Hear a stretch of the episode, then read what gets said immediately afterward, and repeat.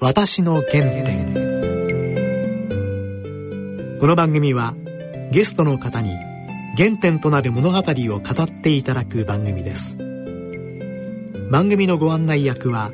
東海大学教授の楊千栄さんと放送作家の梅原由香さんです。はい皆さんご機嫌いかがでしょうか？楊千栄です。梅原由香です今日のゲストは林義正さんです。林さんといえば、はい、防衛省農水省もう各大臣を歴任された方ですよね、はい、ちなみにいろいろプロフィールを拝見いたしまして、はい、なんか CD も出してますよ。うん。ギター兼ボカルですよ。今日彼の歌も聴けるかもしれませんよ。かもしれません。はい。それでは私の原点進めてまいります私の原点。林義正さんにお話を伺ってまいります。よろしくお願いします。よろしくお願いします。大変ご無沙汰しています。ご無沙汰でございました 私今部屋に入りましたら、ええ、ここになんと、ええ、中国の建国の父孫文先生のね、記号が、はい、これは？ええ。これはあの博愛林先生となんかあの宛名を頂いてるんですけどため書きにして頂いてるんですけど私の4代おじいちゃんのおじいちゃんがですね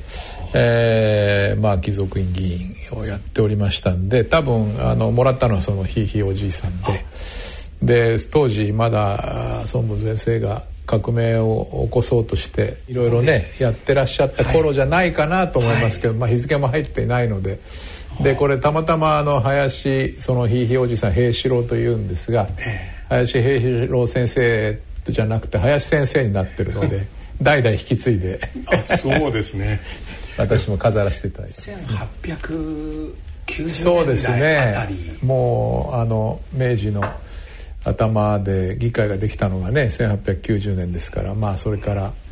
えー、まあ20世紀入る頃じゃないでしょうかね。うん、えー確かお父様は日中友好議員連盟の会長で、そうですね。かなり、あの毎年訪中をね、していたと思います、天文事件の直後で一度 TBS の番組に私、当時早稲田の留学生で電話で質問しました。でいやいやいやはいあのあの父親の後高村先生が、はい、あの、えー、議連の会長になられて、はいで小村先生ごご引退なさったので、はい、まあ、その後ということで、まあ、指名いただきましてねおととしの12月ぐらいからあのやっております。これ超党派の議員連盟ですね。そうですね。もうあの結構状態で200人を超えるね国会議員の先生方に入っていただいてあの活動しております。今年これから訪中そうですね。毎年あの5月の連休に行きますので来月の、えー、5月の連休後半に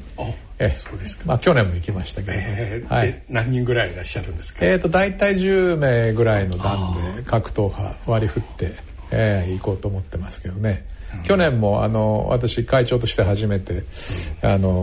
訪中させていただいたんですけれども、えー、その前はずっと事務局長でしたのでで去年初めてあの行ったらちょうど習近平体制が変わってすぐだったので、はい、えー、立戦省全人代の、えー、委員長はいお会いしていただきましてね、えー、あの大変な厚遇だったと思いますけど2時間近くね会見をさせていただいてね非常に有意義な交流ができたと思っております。私の原点。林さんご自身は出身は山口県、うんそうですね。あのもう代々山口県で。私自身はあの父親がまあ役人をしていたので、生まれたのは杉並区なんですけど東京のね。で小学校3年が終わって3年の冬休みに選挙があって父親がまあ衆議院議員になりましたのでその明けて、えー、4年になる時に転校しましてね。小学校4年生から高校生まで9年間山口でね下関で幼少時代を過ごしました。その変化に対してどうですか？いややっぱりね杉並の時は、うん、その学校の校区ね、はい、の中で一番遠いところに住んでたんですね。ところが今度下関に引っ越すと、うん、ほとんど同じぐらいの距離なんですけども、はい、学校の中では一番近い方に、ね、なって、まあ、校区がものすごい広くなってね、えー、ということもありましたし。どうですか、えー、東京と比べて山口の方がやっぱり広くてね。いい感じ、えー、えー、あのー、なんか好き嫌いもなくなったので、えー、随分成長が縦にも横にも成長しました 東京の時はちょっと好き嫌いがいろいろあって例えばお刺身がダメだとかね。野菜もあのカタカナのセロリとかですね。パセリとか、まあ、ピーマン人参。全部なんとなく苦手だったんですけどやっぱり向こうに行ってまあ自然が豊富ですしね、はい、美味しいものもたくさんあるんで、えー、えー、だんだんだんだん好き嫌いなくなってなるほど、えー、きましたね、えー、小学校の時どんな少年でしたか？いやどうでしょうね。まああのよく小学校の時はあの放課後ドッジボールやったりとかね、うん、えー、まあ暴れん坊じゃなかったけども、うん、どっちかっていうと、まあ、活発に、うん、えー、虫を取りに行ったりとかねドッジボールやったりとかしてましたね。山口のお子さんたちは言葉と方言はねもちろん。はい。でそのうち山口の言葉を覚えて。ええ。あの まああの東京行った頃も実家がねおじいちゃんおばあちゃんの家が下関ですからあの毎年お正月とお盆にはね帰省して、うん、おの特にお盆はあの海水浴行ったりね、えー、まあ、してましたからまああのなんとなくすぐすっと山口弁になりましたけどね、えー、何が好きでしたか小学校の時？そうですねあの推理小説が好きでね。日本のちょうど私文官小学校っていう下関市立のね、うん、で我が家とその小学校の間にねちょうど図書館があったんで、まあ、毎日行ってであの、えー、名探偵明智小五郎ね。それからああのイギリスのシャーロック・ホームズ。ね、うん、それからルパンともう全部読みましたね。全集を。なるほど。漫画とかは？漫画もねあの漫画あまり読むなって言われてたんですけどもあのそこで立ち読みっていうか立ち読みじゃありませんね。座って読んでましたからね、うん、そこであの貸し出しはできないので、うん、えー、そこで2 3 0分読んでましたね、うん、どっかサークルとかクラブに入りました？えー、っとね小学校の時は合唱部がありましてね。合唱で音楽の先生がねとても熱心な先生で、男の先生だったんですけど、普通男女一緒に合唱団をね、やるんですけども少年合唱団をね女の子と別に作ってくれて混声と少年合唱団両方やってましたですね。珍しく。で今度地元の中学校。そうですね。そのまま隣にあの日清中学校っていうのがあるんですけども。公立？え公立です。ね下関市立。中学校の時からどっかサークル？え中学校の時はテニス部にね、まあ、入りましてね。軟式テニスですけど今でソフトテニスですね、うんうん、まあ本当に一生懸命やってましたねであの頃テニスはブームだったので、うん、1年生は多分ね最初340人わーっと入って、うん、まあ、先輩もコート1名しかないしね、はい、あのもうその辺で球拾いと素振りでもやっとけみたいな感じでね。でそのうちだんだんだんだんいなくなって最後は3組か4組ぐらいですね。ダブルスですから。であのちょうどいい公園の人と組めたんで、うん、えー、市内でね、うん、えー、3位ぐらいまで行ってねあの県大にまで行ったんですね当時は。一生懸命やってました、うん、高校に入られたらバンド。そうですね。まあ高校に入った時もね、うん、あの当時市の大会で当たった人がねあの同じ高校でテニス部いたりして、まあそれで入ってたんですけどだんだんやっぱりあのもうバンドが面白くてあの中学校の最後の頃にあの僕バイオリンやってたんでねえー、当時のあの「精霊流し」っていうさだまさし。さだまさしね。好きです。曲とかね、うん、それからあの神田川。神田川、ね、バイオリン入るんですね。南こうせつ、冒頭必ずバイオリンですよ、えー、あの二人でそれでフォークギター2人と私とで、あフォークですね最初は、えー、最初はね。それで文化祭にね中学の時に出演したのはね、まあ、デビューでしてね。え林さんは歌ってたんですか僕えー、っとねバイオリンで前奏やるだけでね。あとは「フー」とか「あ」とか やったんで。まあちょっとそれだけじゃと思って当時もビートルズがとても好きになって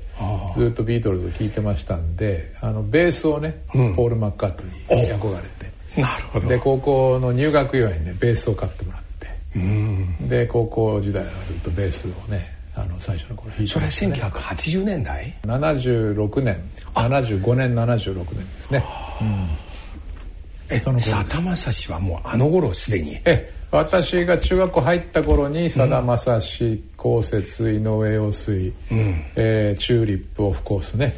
えーこういうのが出てきて。まあニューミュージックなんてねフォークからニューミュージックにって言ってました。変わっえーその頃ですね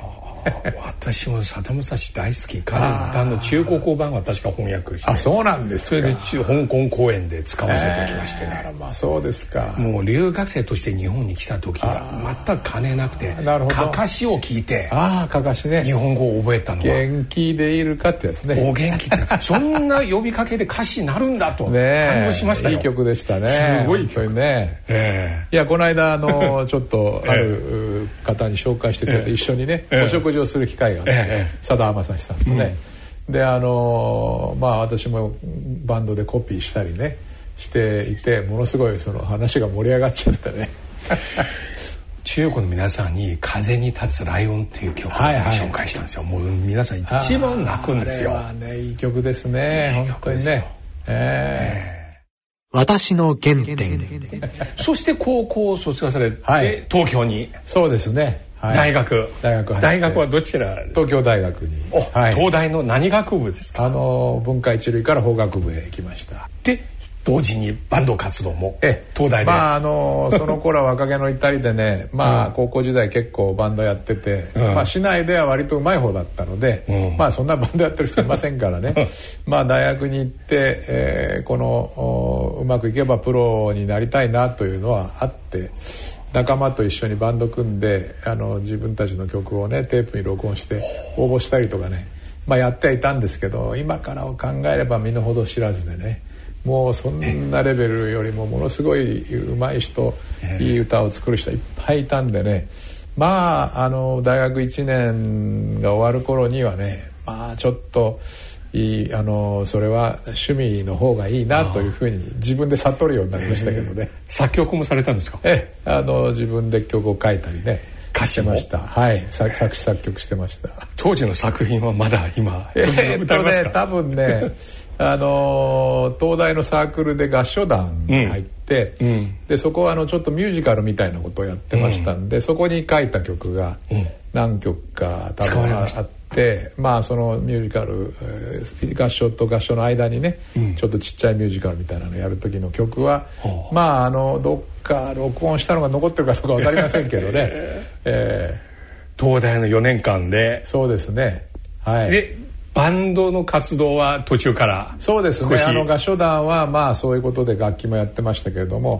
え2年生から指揮者になったんでそれは結構忙しかったんですね指導合唱の指揮者。ええそうなんです。それでそれと別にあの早稲田に知り合いが進学したもんですから、ええそこでここはバンドのサークルでね、うん。大学2年の時からそっちでバンド活動もしてましたけどね。であの合唱団のサークルの方もまああの余興でね、うんうん。あの伴奏するミュージカルの伴奏する皆さんいるんで、一緒にバンド組んでねクリスマスパーティーかなんかでやったりしてましたけどね音楽三昧でしたね。かなり、ええ。卒論と書く時とかもそうですね。も。もう法学部はねあの 非常にありがたいことに卒論ってはないんですね。あそうですか。えー、したがってあのもうしっかりと授業を受けてまああの単位を取れば卒業できるっていうことでしたから。私の原点。東大卒業された後はい。すぐお仕事。を、そうですね。あの卒業して三井物産っていう商社に入りまして。商社マンになられたんはいですか、はいまあ、当時はね海外で仕事をしたいなと思ってたんですね。それでまあ商船会社とか商社ですね、はい。えーなんかを中心に就職活動をしてたんですね。三井物産のどの部署ですか？三井物産の物資部というですね。あ物資。えージェネラルジェネラルマーチャンダイスって何でもまあ雑貨みたいなの扱うところであの先輩の面接した時に希望があるかって言われて僕はバンドをやってたので 楽器を扱いたいと。楽器の輸入。言ったらですね まあ輸出輸入あるんですけど、ええ。そのそこの部には配属してくれましてね。ところがその部の中にもう8つか7つぐらい課があって、ええ。その楽器をやってる課はねあの定員があの空いてないので それで空いていたのがねタバコ課と言いましてね。タバコの葉っぱを輸入するそれから、えー、シガレットですね、えー、製品を輸入するっていう課があってそこに配属になりましてね。ご自身タバコ吸いますか？いや吸わなかったんですけどね。だから会社に入ってからまああの商品なんで、えー、あの見よう見まね、ちょっとして、えー、香りに。香りをまああんまりあの肺には入れてなかったと思いますけど、えー、何年いらっしゃいました？えー、会社に5年2か月ほどお世話になりました。海外出張も。えその間にあのタバコの研修生のっていう制度がありましてね、うん、えー、お付き合いをしてる、まあ、商売をしてるお客さんのところをねえー、この研修ということで回らせていただいてノースカロライナとそれからケンタッキーにアメリカでは行ってあとタイそれからヨーロッパのトルコブルガリアギリシャと、えー、ガテマラあブラジルアルゼンチンと、まあこういうところと、まあ、商売してましたんでぐるっと全部で半年ぐらいですかね。3か月3か月で、えー、回ってきました。そのとその後なぜ会社をお辞めになったんですか？そうですね。これはやはりあのちょうどそうやって海外に社会人としてね、うん、まあ、行くようになって、うん、ガテマラに行った時にですね、うん、隣のニカラガで戦争してるんですよね、まあ、内戦ね、はい、当時、はい、でもうテレビ見るとまあちょっと人が、わーって死んでるようなね、うん、えー、戦闘が行われてるってニュースがあって、僕は最初映画じゃないかと思ったぐらいで、はいであこういうことがあるんだなと、はい、えー、それからブラジル行った時もまあ治安が悪くてですね、はい、三井物産が入ってるオフィス行ったら「君大丈夫だった?」って言われたんで「うん、何ですか?」って言ったら今朝うちのビルの1階の銀行に銀行強盗入ってね何人か撃たれたんだみたいな話をね平気でしてるんでまあなるほどそういうことかと。でアルゼンチンに行った時にやっぱり言われたのは、えー、農家タバコ農家の方のところにお年寄りでしたけどもお前日本から来たのかと。で日本から来たんだったらアルゼンチンが日本にね軍艦を貸してやったのを覚えてるかっていうんでいや私正直に覚えてないって言って怒られましたけど日清日露のあたりの時にですねあのアルゼンチンは多分その時は世界で5番目の大国だったんですね。で日本はまだもう本当にちっちゃい国で,、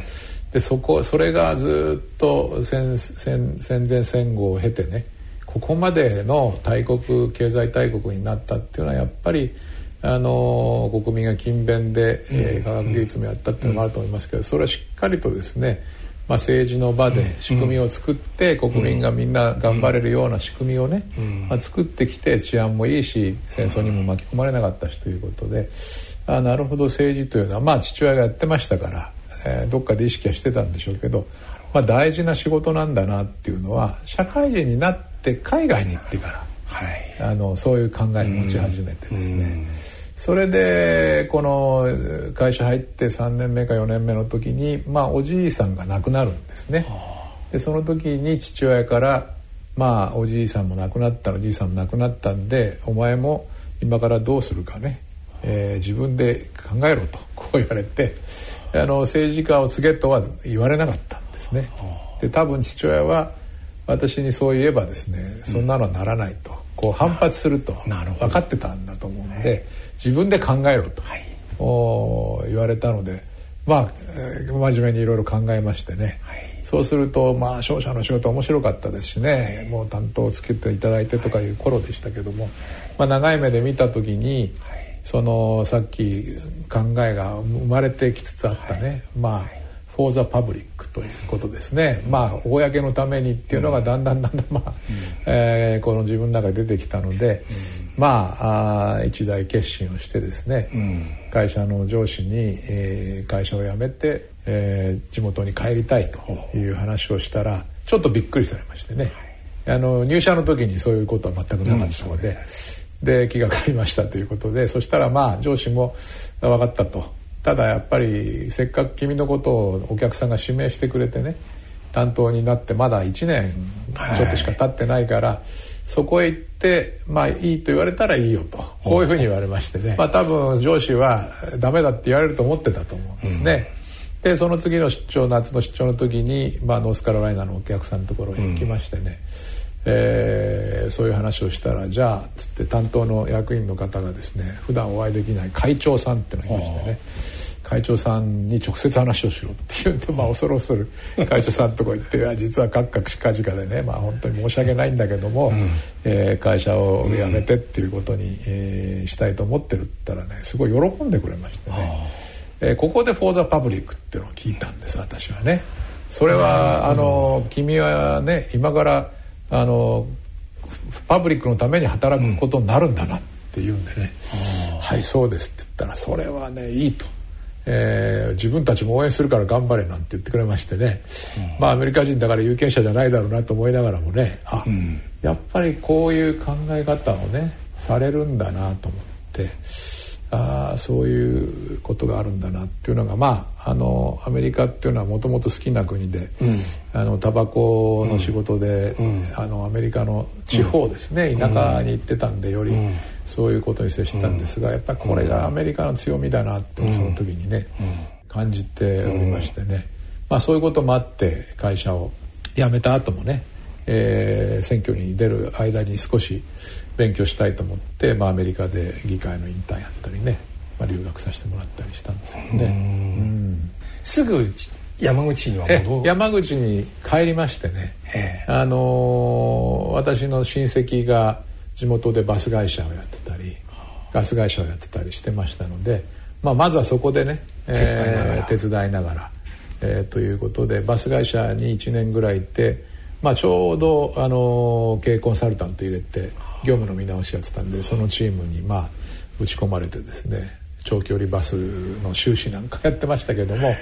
で2年目にガス会社の方へ移ってでそこはまあスパルタ教育的な会社なので、まあ、体育会系的な会社なんで、ええ、まずはあの現場であの工事をやるって言いまして、ね、ガスの工事。で私はガス工事のあの資格は持ってないので、え、あの穴を掘ったりですね。この管を切るって言うんですけど2メートルぐらいあるこの管ね。太さいっぱいあるんですけどこれを設計図通りにまずは寸法をね例えば1メートル5センチだったら1メートル5センチ切らなきゃいけない、ね、なるほどそれをずっと毎日毎日ねいややってたんです。東大法学部をやって、はい、ねまた三井物産も経験されて。今度。いやいや我々の周りはもう高卒で入ってきたね新入社員の皆さんと一緒に、まあ、10歳ぐらい年が違うわけですよね、うん、当時30歳だから。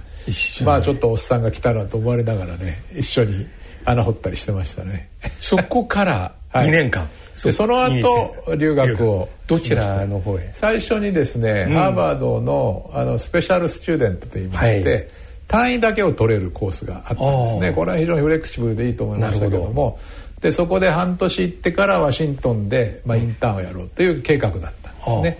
で91年だったですかね、うん、えー、の1月から半年それをやって、うんそしたらまあそこでいろんな人と出会いもあったんですが、うん、そのケネディスクールっていう大学院に行って、はい、ここがね、えー、一クラスだけちょっと取ってみたんです授業そしたらちょうどその、えー、地方議会の OB の先生で、うん、でこの先生が、えー、授業をやっててで議会っていうのはどういうふうに動いてるかとかね、うん、いう授業なんですね。でそれもアメリカの大学院なんで実際にねクラスを3分の1が議員3分の1がプレス3分の1がロビーストっていうことでねこの今から1か月ぐらいかけて授業8回分ぐらい使ってですね、えー、ガソリンタックスを値上げをするっていうことについて、えー、法律を通せるかどうかやるっていうね。それであの夜電話かかってくるんですね。僕は議員の役になったんで。あのプレスの役の人から何「何とかだけど」ってな何知らない子なんか電話があったのかと思ったら「いやそのクラスのプレスの役だ」って言われて、ね、今日あのロビーストと何か会って話してただろうとかね。なんかそういうもう模擬議会をやって最後の2回ぐらいの授業はまあそれは実際に議員だった人ですから、うん、アメリカの、まあ、州議会のやり方でですね、うん、あの議事進行をやってねそれで投票をやって。最後は何対何でガソリンタックスは通りましたわっていうようなねことや。これはもうあまりに面白くて、まあ、この学校にちゃんともう一回ね来たいなとその時思ったんですね。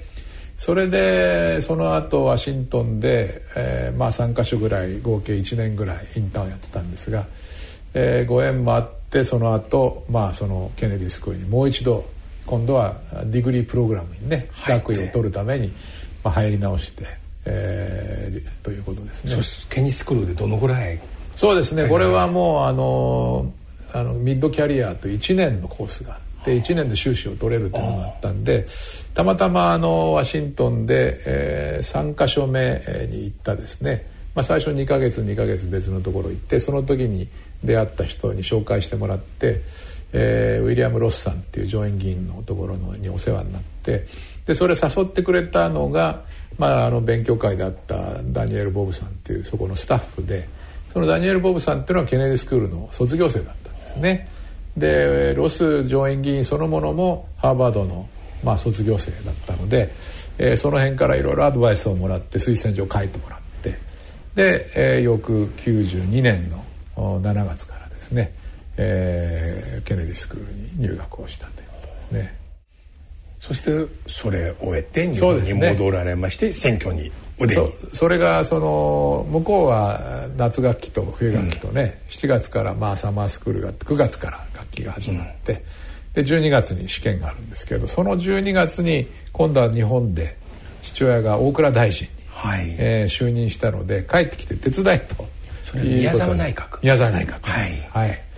でそこでまあこういう機会はまたとないのでまあ残念な思いはしましたけれども休学という手続きがあると言われてですねケネディスクールを1学期終えたところで、まあ、休学をさせてもらって、えー、3年間休学できるので戻ってこれたらまた2学期目から始められるからと言われたんでね、はい、まあもう無理だろうなと思いながら、えー、休学をしてしかも試験の期間があもう間に合わないので東京へ帰ってからですねファックスで試験を受けさせてくれましてね、まあ、向こうの試験ですから持ち込みは何でもいいので、うんうん、えー、ファックスであの問題用紙を送ってもらって今から何時間後に答弁用紙を送り返せということで、まあ、時差がありましたので夜中かなんかにあの朦朧としながら答弁書きましたけどね。あのそれでなんとか単位は取れてただもうちょっと戻るのは難しいかなと思っておりましたらあの大臣の書簡に翌1月からなってですねえー、その年の7月に細川政権がね、はい、誕生するんですね。で自民党野党になる、はい、であそうかと思って地元であの父親の事務所で秘書をやっておりましたけどもその野党なんでですね、まあ、しばらくは野党だろうというんで、うん、じゃあ来年のね、うん、1月から後半の楽器にね、うん、もう一度変えれるじゃないか。と思って。それでこの復学手続きを取って1月からもう一度、えー、ボストンに帰ってですね、うん、それでなんとか卒業までね、えー、このこぎつけたということ細川政権のおかげですいやそうですね。本当ですね。政権交代でよかったね。いや本当ねそのままあの続いていたらずっと秘書官でね、うん、こっちにいたでしょうしね、えー、私の原点。そうするとこのようなご体験から今振り返り見たら、うんうん、一番自分例えば先ほど「フォーザ・バブリック」ね、あと他にどのようなことが一番心に刻んでらっしゃる？そうですね。やっぱり最初のきっかけになった父親の言葉っていうのはね、うん、えー、自分で考えろっていうのは、はい、まあ非常に、えー、このうまく私の中で化学変化をね、うん、起こしてもらったなっていうのはありますね。えー、でそうですね会社の時のまあやっぱり、えー、当たり前のようにその今では思ってますけど最初に入った時に前だれ精神っていうのを三井部さん言ってまして、えー、前に垂れるってですね要するにお辞儀をするっていうことなんですね。で会社に入った時に君は君たちはね、まあ、新入社員は、社会の中で一番まあ一番下にいるんだと最下層ね、まあ、一番年下だということで、えー、周りの人は全部先輩だからね、はい、全部あの授業して教えてもらうという気持ちを常に持ってというね、はい、これを叩き込まれるわけですね。でこれはやっぱり良かったなと思うのはそのやっぱり民間の感覚ですよね、うんうんうん、この自然にこうお辞儀をしてっていうところですね、うん、なるほど。なかなかこういうのところに最初にいたっていうのは良かったなということと、うん、それからやはり収支の計画を作りますのでそれぞれの部署でね。結局コストベネフィット分析って今頃まあ結構言いますけど、うん、ケネディスクールなんかでもね。当たり前のようにまあ商社、まあ、あの民間企業ですからあこれ売上とコストを比較して儲からない仕事は基本的にダメなわけですね。うん、でその黒字をどれぐらい出せるかとか長期にわたって展望があるかっていうことが、まあある意味ではいろんな商売はやってますけど一つの尺度で比べられるっていうのはですね、まあ、非常にあの感覚として身についたのでまあ政治家になった時はあ、うん、なんて自分は少数派なんだろうなと。うん、いうのは民間企業から政治家になってる人ってのはそれほど当時の自民党はいなくて、うん、どちらかというと秘書出身とか、えー、地方の議会出身とか、まあ、お役所出身ですね。はい。はいこのセクターは儲けるっていう、まあ、概念がないわけですね、うん、むしろ予算をどれだけ取ってくるかとか、えー、どれだけこうたくさんこの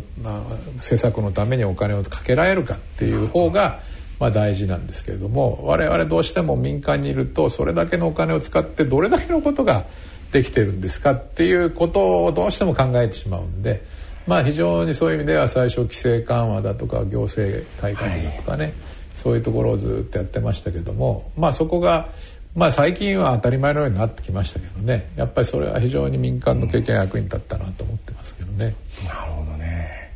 私の原点いやもう防衛農水文化。文化ね。全く異なるジャンルされないそうですね。これ自民党なんかなかなか。なかなかねいろんなご縁をいただいてまして。ですよこのようないらっしゃらないよね。私は最初2年半商工委員会っていうまあ、えー、今でいう産学連携とかね、えー、ベンチャー支援とかっていうのを一生懸命その委員会でやっててその時にその年にあの金融ビッグバン、ね、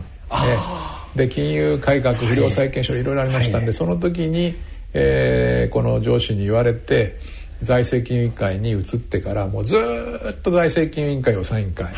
だったので、はい、まあ、最初の政務次官もあの宮沢大臣の下で大蔵政務次官でしたけれども、えー、それがあの防衛大臣にご指名をいただいた。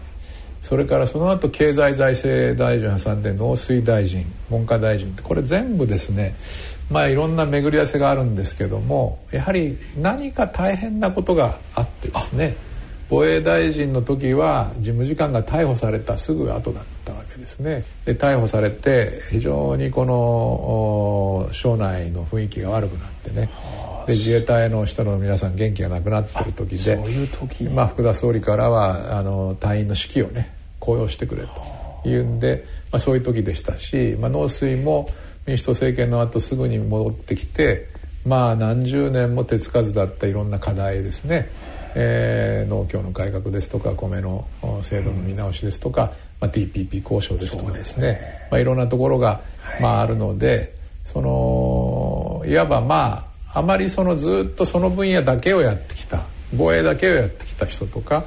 農水だけをやってきた人じゃない人をまあそこに送り込んで、えー、まあ士気の声を図る改革をするとか農政を新しく進めるとかまあいつもそういう課題アジェンダがある時なんですね。中国の政治史ではこういうのが消防隊長と。ああそうですか。どっか火が起きたらすぐこの辺り私はそれを今まさに消防隊言われてます。あの ね、記者の皆さんからですね本当に消防士ですねって言われて、で文科大臣の時も、まあ、加計学園とかその前のね天下り問題とかでいろいろ文科省の信頼が失墜してる時でしたから、まあ、文科省の信頼を立て直すという、まあ、ミッションを持ってね、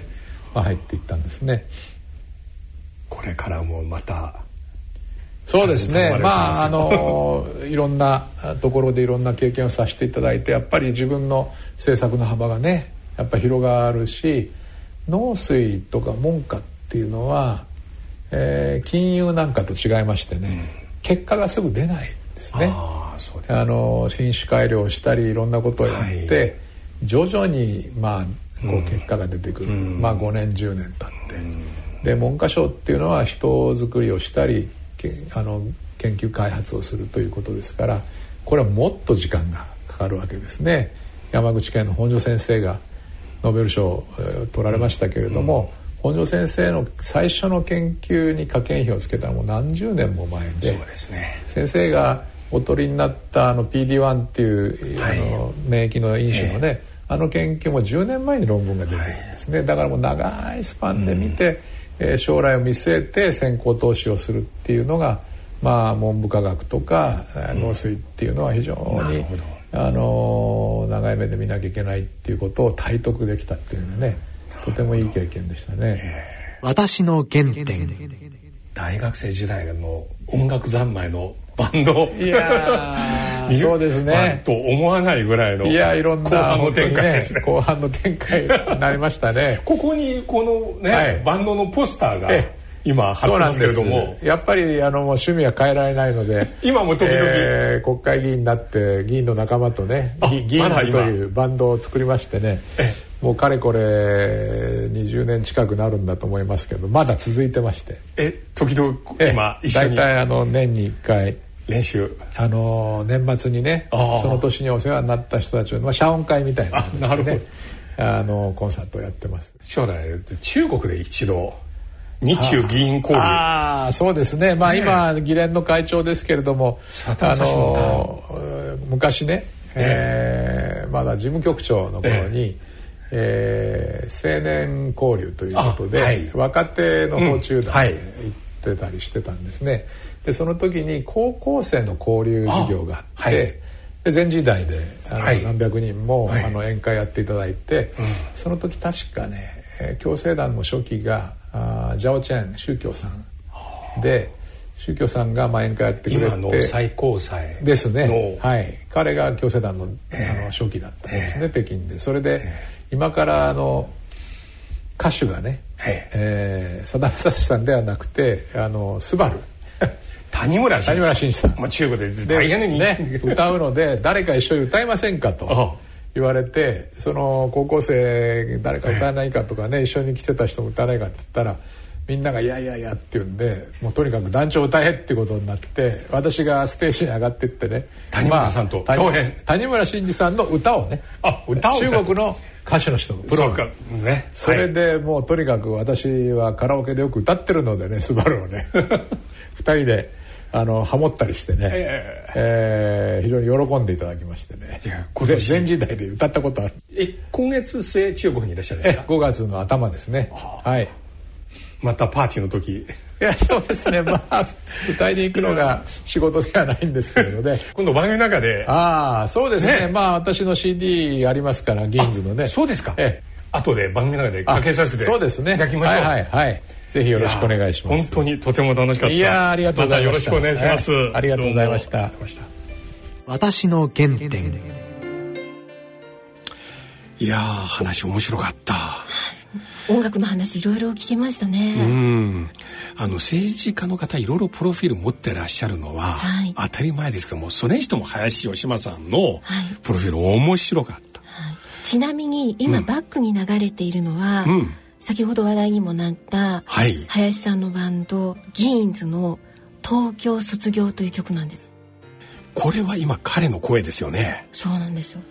結構うまいですね。かなりお上手ですよね。うん。でただポッドキャストで聞いてる方は、はい。今のちょっと林さんのバンドの曲は聴けないということでちょっと残念。そうですか。はい。あ権利の関係でね。なるほどいやまたその続きを聞かせていただきたいんですね。はい。はい、番組では皆様からのご意見ご感想をお待ちしています。宛先です。郵便番号105-8565ラジオ日経私の原点の係まで。番組のホームページからもご投稿できます。またこの番組はポッドキャストオンデマンドでいつでもお聞きいただくことができます。詳しくは番組のホームページにアクセスしてください。はい、はい、それではそろそろお時間です。お相手は陽線へと。梅原由香でした。